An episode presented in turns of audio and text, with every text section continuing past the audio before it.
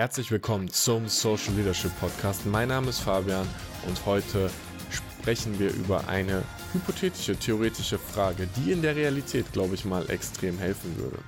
Und die Frage lautet, was würde passieren, wenn du dein Unternehmen mal für eine Woche stoppst, dir die richtigen Menschen in deinem Unternehmen zusammensuchst und am Rahmen des Unternehmens arbeitest? Lass uns das konkret machen, weil ich erlebe das immer wieder und es ist irrsinnig. Und das Ganze können wir auch als Parabel für dein Leben nutzen und mal darüber ziehen.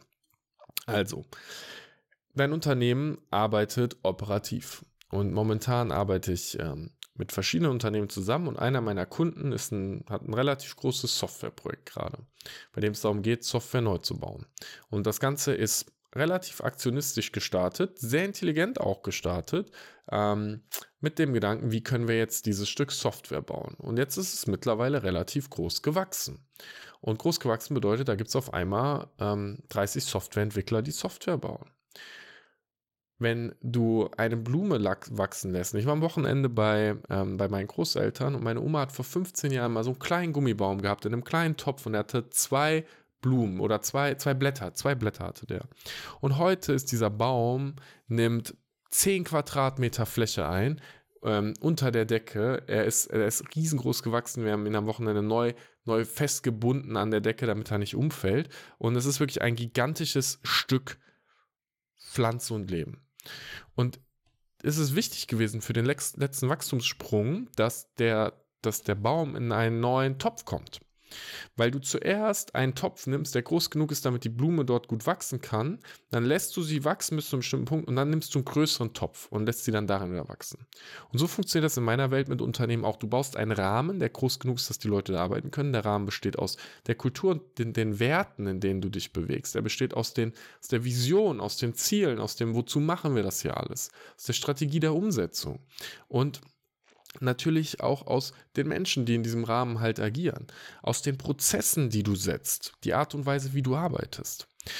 Und dieser Rahmen, der kann zum Beispiel, wenn du mit einem Scrum-Team arbeitest in der Softwareentwicklung, dann ist Scrum schon der Rahmen und es funktioniert. Wenn du auf einmal mit fünf Teams arbeitest oder mit zehn, brauchst du einen anderen Rahmen. Du brauchst andere Prozesse, andere Strukturen. Deine Kultur verändert sich, die Art, wie Entscheidungen getroffen werden, verändert sich. Der Kunde hat es nicht richtig gut geschafft, den Rahmen zu bauen, sondern es fühlt sich ein bisschen an wie so ein Hinterherlaufen. Und deswegen ist die Frage, was würde denn passieren, wenn ich die gesamte operative Ebene, also alle, die tatsächlich ähm, gerade dabei sind, innerhalb des Rahmens zu arbeiten, einfach mal stoppe und eine Woche bezahlt nach Hause schicke und sage, bildet euch fort, lest Bücher, unterhaltet euch miteinander, aber es wird nicht gearbeitet, es wird keine Zeile Code produziert, einfach Stopp.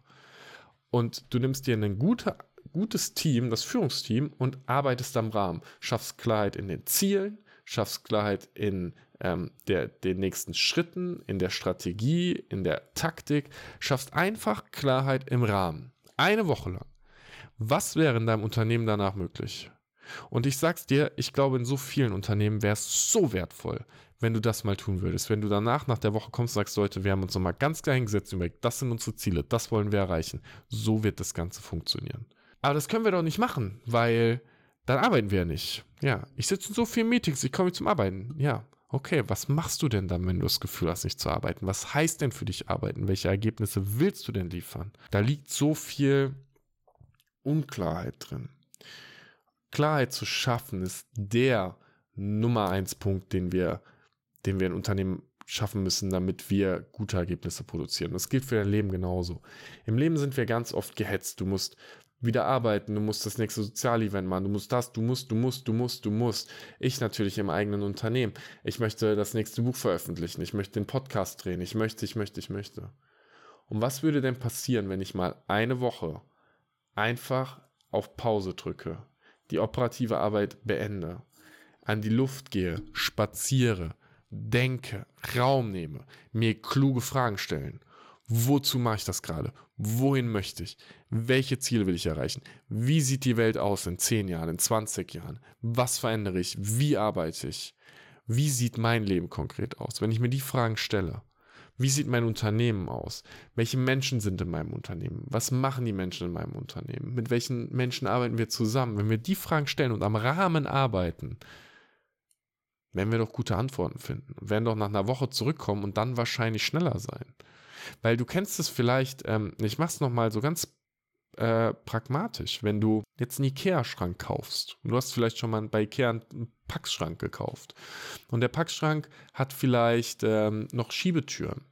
Dann würdest du doch auch nicht ähm, erstmal alle Pakete aufreißen und anfangen, die ersten Sachen zusammenzuschrauben.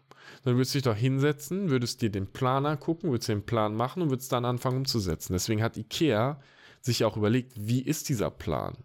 Wenn du in ein neues Haus einziehst, dann gehst du doch nicht auch erstmal einkaufen, kaufst vier Schränke und guckst danach, wie die Zimmer aussehen. Im Unternehmen und in der Realität und auch in unserem Leben machen wir das aber so oft.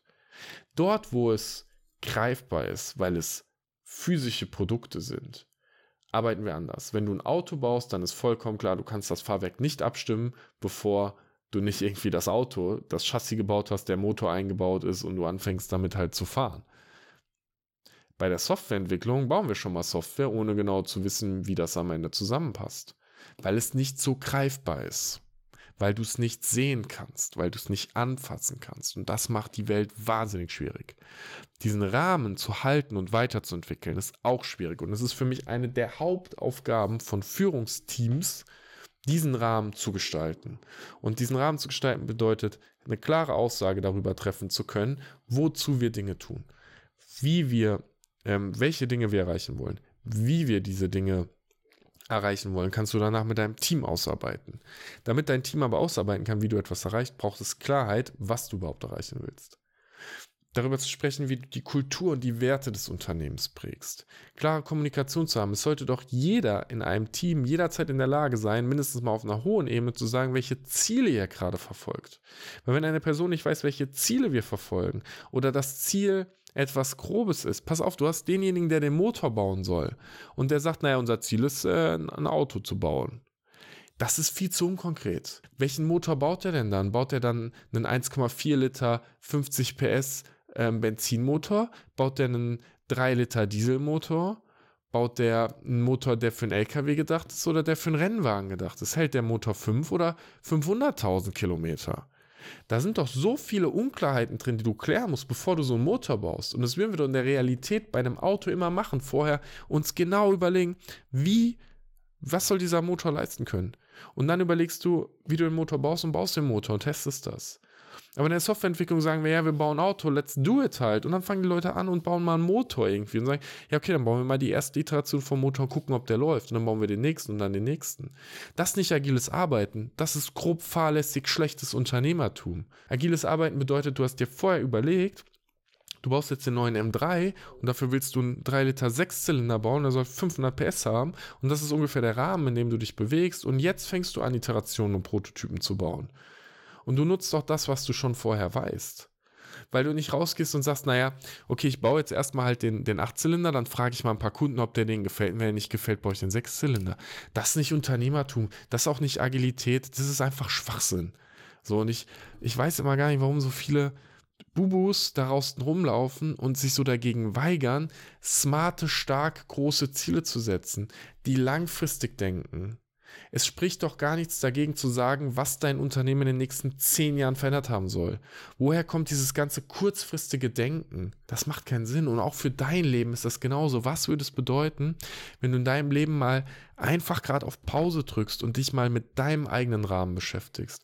Was sind denn deine Ziele? Was ist denn deine Strategie, um dahin zu kommen? Was ist denn die Klarheit, die du für dich haben willst? Und wir machen oft die Dinge da nicht richtig. Ich habe ich weiß noch, als ich mich mit dem Thema Beziehung wieder für mich auseinandergesetzt habe, welche Beziehung möchte ich im romantischen Sinne leben, aber auch im freundschaftlichen Sinne, welche Menschen möchte ich in mich rum haben, habe ich mir auch die Frage gestellt, wer bin ich in Beziehung? Wie agiere ich in Beziehung?